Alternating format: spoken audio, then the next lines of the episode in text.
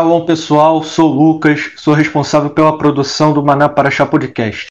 Sou do Ministério Apostólico Nova Antioquia, juntamente do apóstolo Jorge e do profeta Eloy, estarão gravando semana após semana a palavra dele sobre a Paraxá da respectiva semana. Estaremos publicando todas as quintas-feiras à noite. O Maná Paraxá Podcast tem como finalidade alcançar pessoas que buscam aprender sobre a Torá e a restauração, e também te permitir que membros e não membros do Ministério Apostólico Nova Antioquia possam estar conectando-se com a Paraxá durante outras atividades do seu dia a dia, seja dirigindo, trabalhando, estudando ou fazendo outras atividades. Os episódios estão disponíveis em diversas plataformas de streaming. Compartilhem com amigos e familiares. Se você não é membro do Maná e quer entrar em contato conosco, siga a nossa página no Facebook, mande um e-mail que estará disponível na nossa descrição e inscreva-se no nosso canal do YouTube. Shalom, estamos aqui mais uma vez para mais um episódio do Maná Paraxá Podcast, onde essa semana nós vamos falar sobre a Paraxá Kitissá. Quando fizeres, Paraxá que está lá no livro de Shemot, a partir do capítulo 30, versículo 11, vai até o 34, 35. E ela é parte de um conjunto, né? De um conjunto de paraxá, que, de parachiotes, né? Que vão formar as instruções do Michigan, do tabernáculo no deserto. Já fomos ministrados com a paraxá Terumá, a paraxá coleta para achar oferta, para achar que nos ensinou muito e que veio trazendo princípios para nós e que é o início, né, a, a, a oferta para que tenha os utensílios necessários para a construção. Uh, tivemos a Paraxá Tetzaveh, Paraxá Ordena, e no qual nós falamos sobre qual espírito nós devemos ter nessa construção né? E agora nós vamos a Paraxá Kitissá, e que o Eterno possa, através do seu Espírito, Rua Hakodas, nos conduzir nesse ensino e nos fazer voar e viajar dentro da revelação daquilo que ele tem para cada um de nós. Então, a paraxá dessa semana, ela é chamada de Kitissá, quando fizeres. A Parashaktissá, como eu já disse, ela é a terceira de uma série de quatro porções, de um total de cinco, que discutem em detalhes a construção do mexicão, um tabernáculo móvel que servia de local de repouso para a presença de Hashem, a presença de Deus, e a presença da Sheriná, a chama azul, dentre o povo de Israel. Então a gente vai também fazer um paralelo, como a gente já tem feito, entre o tabernáculo físico, porque a gente muitas vezes olha para o elemento físico, olha para o elemento que está lá e não olha para os aspectos que o Senhor, o eterno Deus, ele quis ensinar, porque esse tabernáculo que ele começa lá no deserto com Moisés, ele continuará e aí talvez você diga, apóstolo, você não leu a palavra. Apocalipse, no seu último capítulo, vai dizer que quando vier a Nova Jerusalém, não tem templo dentro dessa. João não conseguiu enxergar o templo. Sim, é verdade. Mas, é, salvo que é uma, uma, uma visão, e dentro de uma visão é um texto alegórico e o texto alegórico ele precisa ser interpretado. Nós precisamos compreender que ele não viu um templo físico, geográfico, de medidas humanas. Mas se nós olharmos para o tabernáculo deste o deserto, nós vamos ver que o tabernáculo ele vem dos céus. Ele vem dos céus.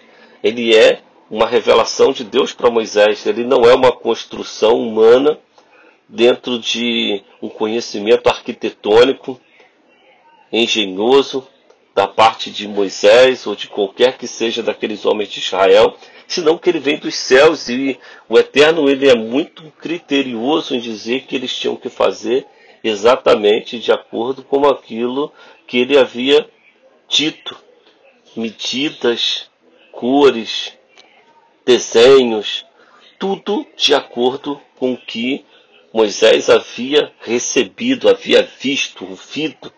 Então, eu também preciso entender que esse, essa, esse critério de Deus é porque existem medidas, desenhos e valores que Ele quer construir em mim e em você. Então, esses valores e medidas, desenhos que Ele quer construir, Ele foi desenvolvendo através da palavra. E aí eu posso soltar aqui uma antecipação. Por exemplo, nós chegamos a, a, ao Novo Testamento e no Novo Testamento você fala assim: não, nós somos agora o templo do Espírito Santo, o lugar da habitação de Deus. Então, se você é o templo, você é o lugar da habitação de Deus, você acabou de concordar comigo que os valores que ele inicialmente fala para Moisés lá no deserto, eles continuam em vigor, eles continuam em atuação, eles continuam sendo legítimos e têm toda a autoridade sobre nós que somos o seu templo. Então, para que ele possa manifestar sua Shekhinah, para que ele possa fazer com que a sua palavra seja ouvida, vai ser necessário que nós aprendamos, e aí nós vamos entrar daqui a pouco no livro de Vaikra, né? no livro que vai tratar exatamente de como nós fazemos para que essa Sheriná e os, as, a graça de Deus seja manifesta dentro dessa Sheriná. E talvez você diga, mas graça, apóstolo? Estamos falando de lei. Sim, a graça, ela não é uma novidade do Novo Testamento. A graça, ela, ela foi simplesmente sublimada na vida de Yeshua. Foi colocada num, num patamar que nós aprendemos na paraxá anterior, de que através do chame rua, através da vida esmagada de Yeshua, através dele ter sido o catite, aquele que foi esmagado, ele produziu o óleo do Espírito que fez brilhar a graça que estava ocultada pelo pecado no passado. Não que não houvesse graça, mas o pecado ele faz com que a graça fique ofuscada. Então, eu já estou te dando um padrão dizendo de que a graça moderna, ela também é uma graça ofuscada pelo pecado, porque a graça moderna é uma graça que diz que você está exatamente como é, anterior ao ministério de Yeshua. Como era anterior ao ministério de Yeshua? As pessoas pecavam e aí elas ouviam João Batista dizendo raça de víbora. E aí elas vinham e iam até ali a João Batista, eram lavadas naquela água e saíam dali com um sentimento de que foram perdoadas, mas elas voltavam a praticar os mesmos pecados.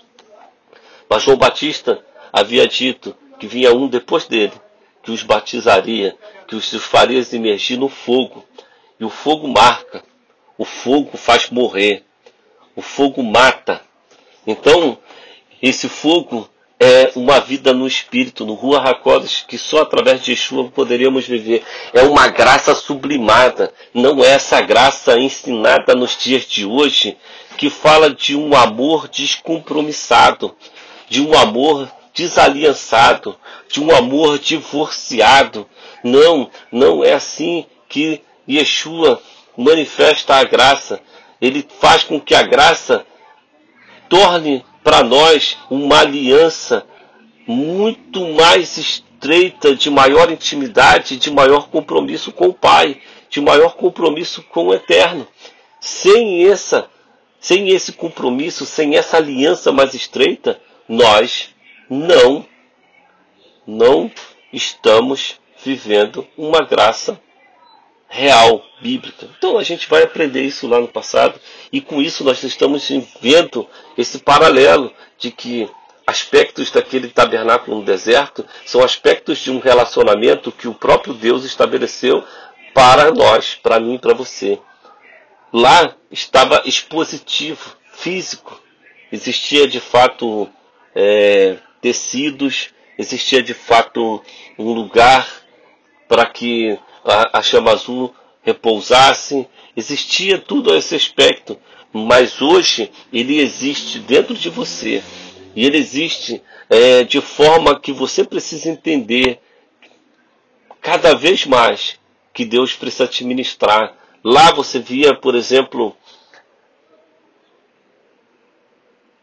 átrio, santo lugar, santíssimo lugar.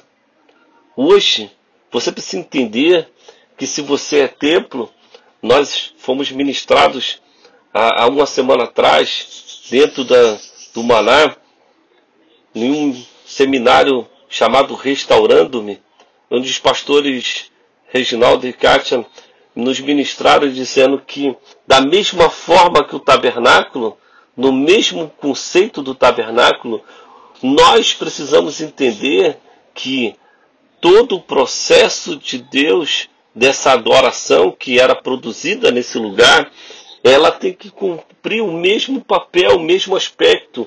O átrio, ele talvez seja o teu corpo, ele precisa expressar o lugar, é nele que a água é, é, toca quando você é batizado, é, é, é, é nele que você sente é, algumas, algumas sensações exteriores.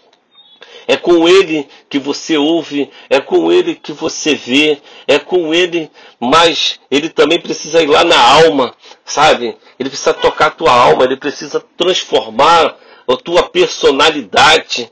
Ele precisa entrar ali onde é que você não deixa ninguém entrar. Porque ali, sabe, era representado por um lugar onde havia, havia tecidos que estavam acima e a luz do sol não entrava, só havia a luz do candelabro, ou seja, somente a palavra podia entrar e iluminar a alma daquela pessoa. Então, se nós, se você e eu, não permitirmos que a palavra de Deus entre e ilumine a nossa alma, nós vamos viver segundo os nossos padrões, segundo os nossos desejos, e por isso que muitos, mesmo cristãos, vivem suas próprias teologias, vivem suas próprias achismos, construído fora da palavra de Deus, fora do desenho de Deus, fora da sujeição estabelecida por Deus. Então, é importante entender que a palavra precisa entrar na nossa alma para transformar o nosso caráter. Para transformar o nosso caráter, nós falamos na paraxá anterior que as tribulações, as adversidades, elas, Paulo mesmo nos ensinou no texto de Romanos, de que elas produzem caráter. Caráter. Então, o caráter, sabe por quê? Porque a gente quebra cara na adversidade. A adversidade muitas vezes ela vem por causa das nossas escolhas ruins. Ela vem porque por causa da nossa teimosia.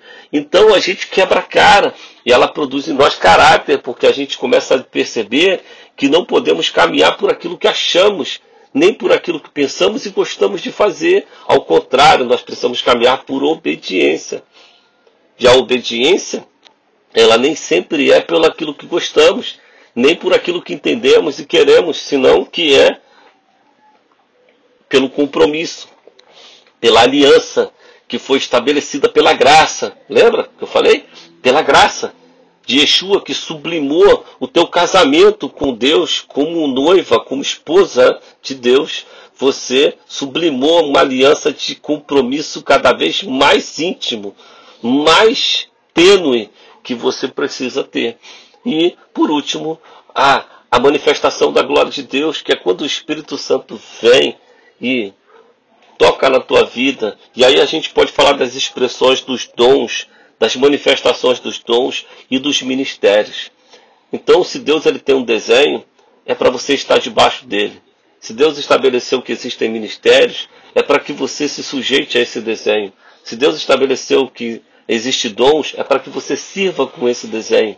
Se Deus estabeleceu a manifestação do Espírito Santo é para que você experimente da glória dele, da forma que a glória dele se manifesta hoje, não mais por uma chama física azul, mas através da manifestação do seu Rua Hakodes, ele manifesta esses mesmos favores encontrados lá: perdão, justificação, cura, libertação, palavra de vitória, tudo isso nós encontramos, mas nós às vezes não queremos experimentar dessa manifestação, porque saímos desse desenho de Deus.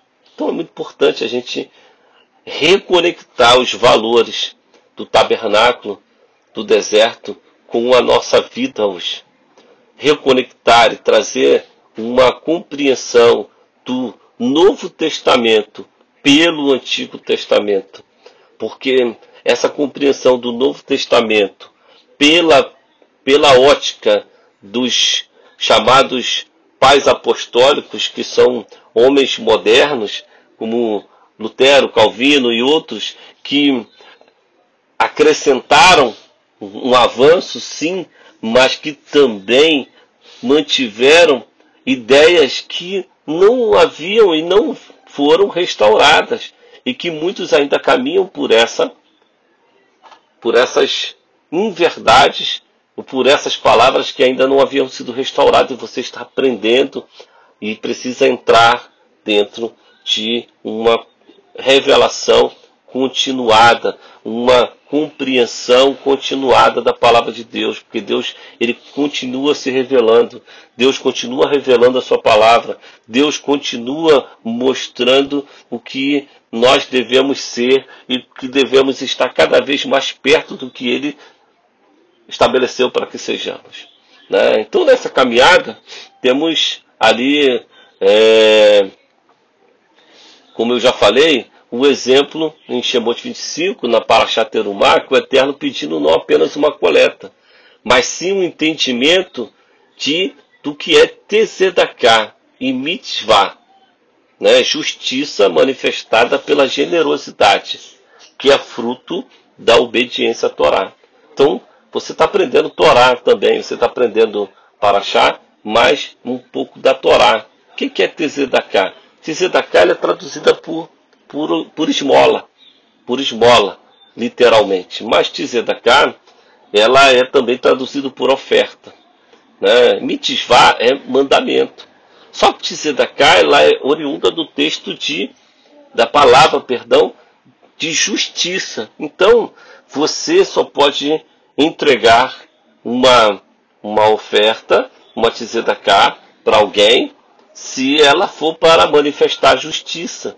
Então, esse conceito é um conceito de que se você recebe algo de Deus e que você tem a compreensão correta de que o que você recebe não não foi somente resultante do teu trabalho e do teu esforço, mas que o teu trabalho o teu esforço foi muito, muito, muito é, influenciado pelo, pela mão de Deus, te mantendo vivo, te mantendo com saúde, te mantendo com vigor, te mantendo com criatividade, te mantendo com tudo aquilo que você precisava para cumprir o teu papel e receber o teu salário. E aí você quer dar a alguém uma, uma oferta. Essa oferta ela precisa ser para trazer justiça, porque Deus ele quer que aquele que foi muito abençoado abençoe aquele que ou não foi abençoado, ou está sendo pouco abençoado, para que ele possa experimentar também um pouco daquilo que Deus te deu. Se você tem, não é para compartilhar, não é para fazer brilhar, então a Bíblia vai chamar isso de mesquinharia. Né? É, ela vai dizer, através do texto de Yeshua, e por isso que eu falo que você precisa entender o Novo Testamento pela ótica do Antigo, né? se é que existe Antigo e Novo, porque na verdade não existe Antigo Testamento e Novo Testamento. Isso é uma, uma, uma divisão feita pela Igreja Católica, mas que na verdade o que existe são os livros escritos antes de Yeshua e os depois de Yeshua e só isso. Então, nós vamos enxergar que Yeshua fala sobre isso quando ele fala de servir a Mamon e servir a Deus. E servir a Deus ele não está falando para o mundo, ele está falando para aqueles que deveriam compreender o que era Tzedakah, o que era fazer justiça, entender o que era fazer brilhar, sabe? Então, é importante a gente entender que o que nós temos e o que nós somos, ela é resultante da mão de Deus sobre nós, isso precisa brilhar. se não serve para brilhar, nós ofuscamos a glória de Deus. Precisa brilhar. E como que eu faço brilhar? Eu faço brilhar quando eu ajudo. Eu faço brilhar quando eu faço algo para equilibrar. Se eu posso fazer na minha casa, eu posso fazer pela vida de alguém, eu posso fazer pela casa de Deus. Né? A gente vai ver nos profetas falando exatamente é, é, é, como isso, de que fala de que eles estavam construindo suas próprias casas, casas apaneladas, né? Casas que estavam sendo bem edificadas, enquanto que a casa de Deus estava sendo deixada de lado. E muitas vezes nós traduzimos também, como fazemos lá no tabernáculo do deserto, de forma equivocada, dizendo: Mas Deus não quer que a gente fique preso ao templo, às quatro paredes, a gente erra novamente, porque quando nós construímos o ambiente desse lugar, quando nós construímos o que nós vamos experimentar dentro desse lugar, nós construímos o espírito que vai ser ministrado, vai ser impartido nesse lugar. Então, se você pensa que você compra, por exemplo, um quadro para sua casa e esse quadro alegra o teu ambiente, e você pensa que você compra um ar para a tua sala e esse ar condicionado vai climatizar o teu ambiente. Quando você pensa que você compra um, um móvel para a tua casa e pensa que isso vai ajudar a sociabilizar aqueles que te visitam, por que você pensa que a igreja é diferente? A igreja não é diferente. Você precisa equilibrar entre a luz que faz brilhar a glória de Deus na tua casa e a justiça que você precisa provocar no lugar onde você congrega e as pessoas que são o teu próximo, como Yeshua nos ensinou. Daí em Êxodo 25, 8, temos uma relação e uma prova dessa conclusão de que o Eterno desejava um relacionamento com o seu povo. Né? Porque lá diz, e me farão um santuário, né, um mexicano, para que eu habite entre no hebraico original, dentro deles, sabe? Dentro deles. Então, já estava já estabelecido lá em Êxodo que o desejo do Eterno era habitar dentro do povo e não dentro do tabernáculo. Então, veja bem, compreenda e, te, e deixe o ensino quebrar os sofismas e as fortalezas de mente. Deus queria habitar aonde? No povo. Mas por querer habitar no povo, ele disse: Não, não precisa construir o tabernáculo, porque eu vou habitar no povo. E o povo é mais importante do que o tabernáculo, então o tabernáculo perdeu o valor. Foi isso que Deus falou? Não, não foi. Deus falou que eles tinham que construir exatamente do patrão, nas, no desenho, na estrutura que Deus havia dado todos os valores, mesmo que a sua intenção não era a mexicana, a sua intenção era o povo. Então isso precisa romper a nossa mente hoje de saber que nós precisamos entender que Deus quer habitar em nós, nós somos a sua igreja, nós somos o seu templo, nós somos o lugar da sua habitação, mas Ele quer que você provoque justiça no lugar onde você está manifestando o seu serviço ao Senhor.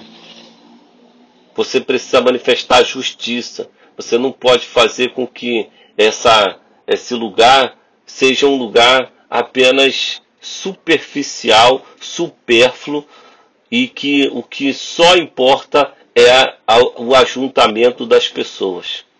Isso a Torá rompe na nossa mente.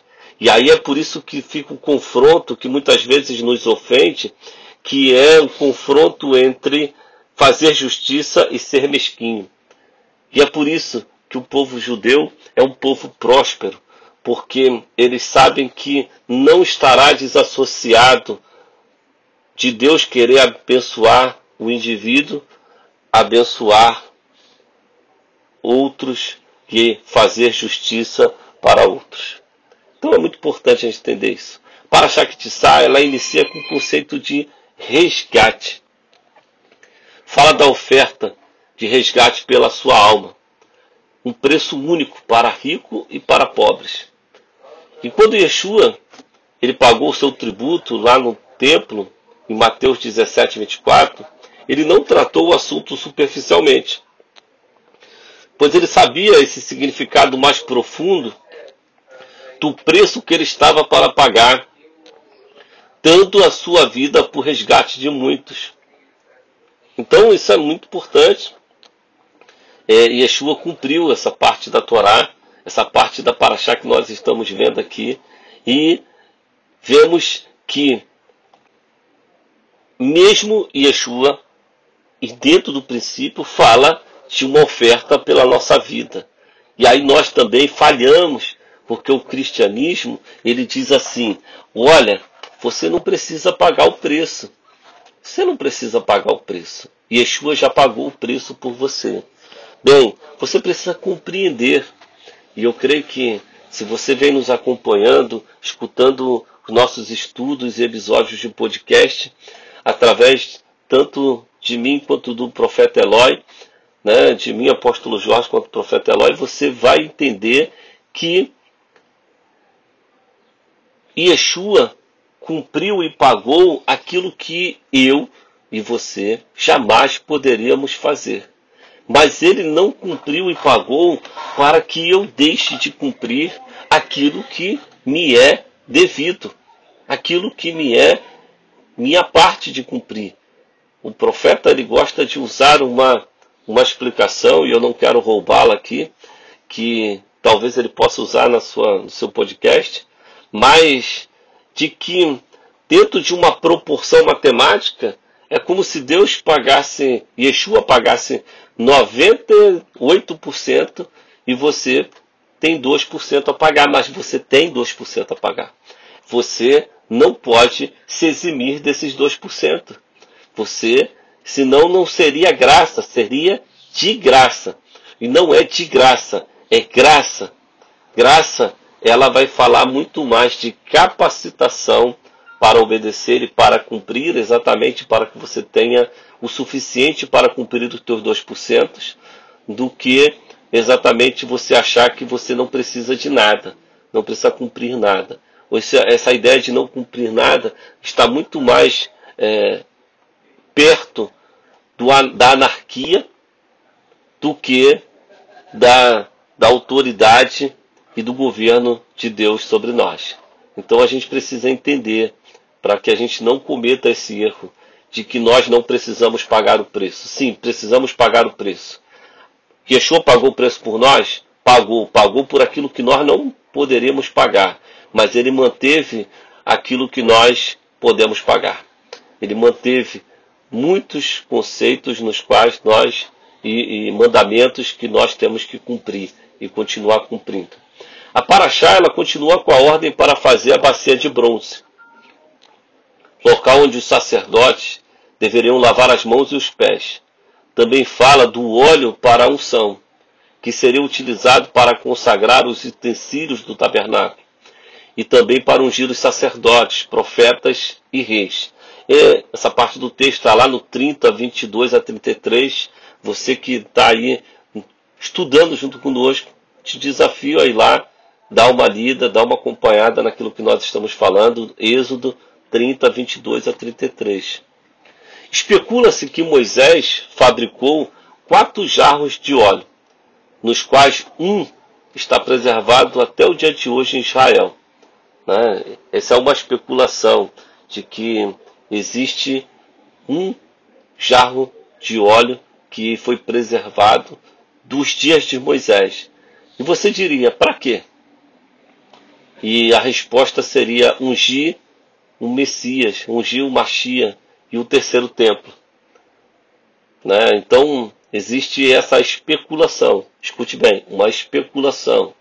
Por último, fala do censo que serviria de anúncio de que o sumo sacerdote, do incenso, perdão, que serviria de anúncio de que o sumo sacerdote iria entrar no santo dos santos para interceder pelo povo, tá? na continuidade aí do 30, 34 a 38. Né? Então, fala dos últimos utensílios praticamente, que era o, o incensário né? e o incenso. Fala dos tipos de incenso, que nós precisamos muitas vezes entender como os tipos de intercessão, de adoração e oração que nós devemos provocar. É um convite meu para você ler essa parte e entender o que o Eterno quer falar e se revelar para você. E aqui nós podemos fazer uma midrashim. O resgate da nossa alma foi pago por Yeshua. Porém, devemos constantemente lavar as nossas mãos e pés, símbolos de que temos tocado e por onde temos caminhado, para não sermos eliminados do lugar onde ele se revela, devemos estar consagrados, separados para uma nova vida em Yeshua. Através de Yeshua e por Yeshua, nossa oração precisa ter um perfume certo para ser recebido como adoração. Lembre-se, obedecer e observar devem ser a coluna de nossa adoração ao Eterno. Então, aqui é uma midrash, né? Uma midrashim. E dentro dessa midrashim existe uma, uma palavra aqui, uma parte da frase que eu gosto, perfume certo, né? A nossa oração precisa ter um perfume certo. E o incensário, os tipos de incenso, ele falava exatamente isso, que cada uma tinha um significado, é onde eu te convido a buscar uma revelação maior. Com essas três coisas, o Eterno termina as instruções sobre a Mexicã e com a última mitzvot entrega as tábuas da Torá a Moisés. Com o último mandamento, ele entrega a, as tábuas a Moisés. Qual a última mitzvot que o Eterno dá antes de entregar as tábuas que foram escritas por seu próprio dedo? Qual é? Essa essa essa mitzvot tão importante essa mitzvah tão importante é guardar o Shabat como sinal de aliança de que são meu povo. Olha que tremendo. Guarda o Shabat como sinal de aliança que são meu povo. Como que a gente lê algo como esse e a gente permite que o cristianismo, através da, da institucionalização, substitua isso por uma adoração ao domingo, sabendo que existe o paganismo por detrás dessas coisas. Né? Guarda o Shabat, guarda, guarda, cuida, sabe? Dê valor. Isaías vai dizer que se você chamar o Shabat de minha delícia, né? se você encontrar dentro do Shabat um tempo tremendo e prazeroso, Deus vai te fazer cavalgar nos altos da terra. Olha que tremendo. Eu não preciso falar muito de Shabat, porque senão a gente vira um estudo de Shabat aqui. Mas eu quero te incentivar também. No incenso é um estudo para você aí. O agora, o Shabat. Nunca pense que você sabe tudo ou que você já tem o suficiente sobre o Shabat. O Shabat tem sempre algo mais para você. Né? Então o Talmud tem uma lição dos noivos, né? E o Shabat, né? É, e, e, essa lição ela vai comparar que a relação dos noivos, sua intimidade com o Shabat. Né? Então, ela é exatamente isso, porque no Shabat é o lugar de encontro.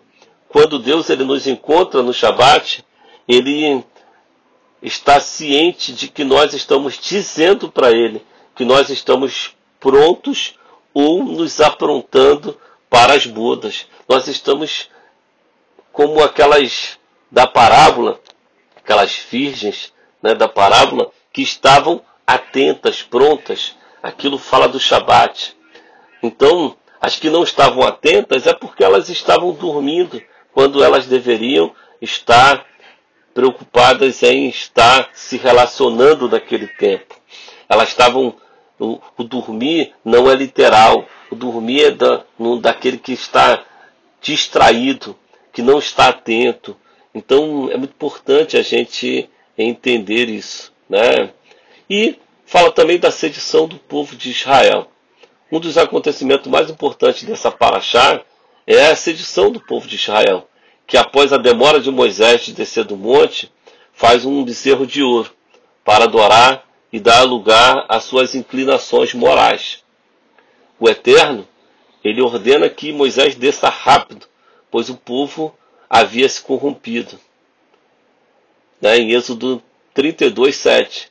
E que eliminaria o povo de Israel por completo, que faria cumprir o seu propósito de ter uma nação sacerdotal sobre a terra para abençoar todas as nações da terra, conforme havia prometido a Abraão através da linhagem de Moisés. Está lá em 32,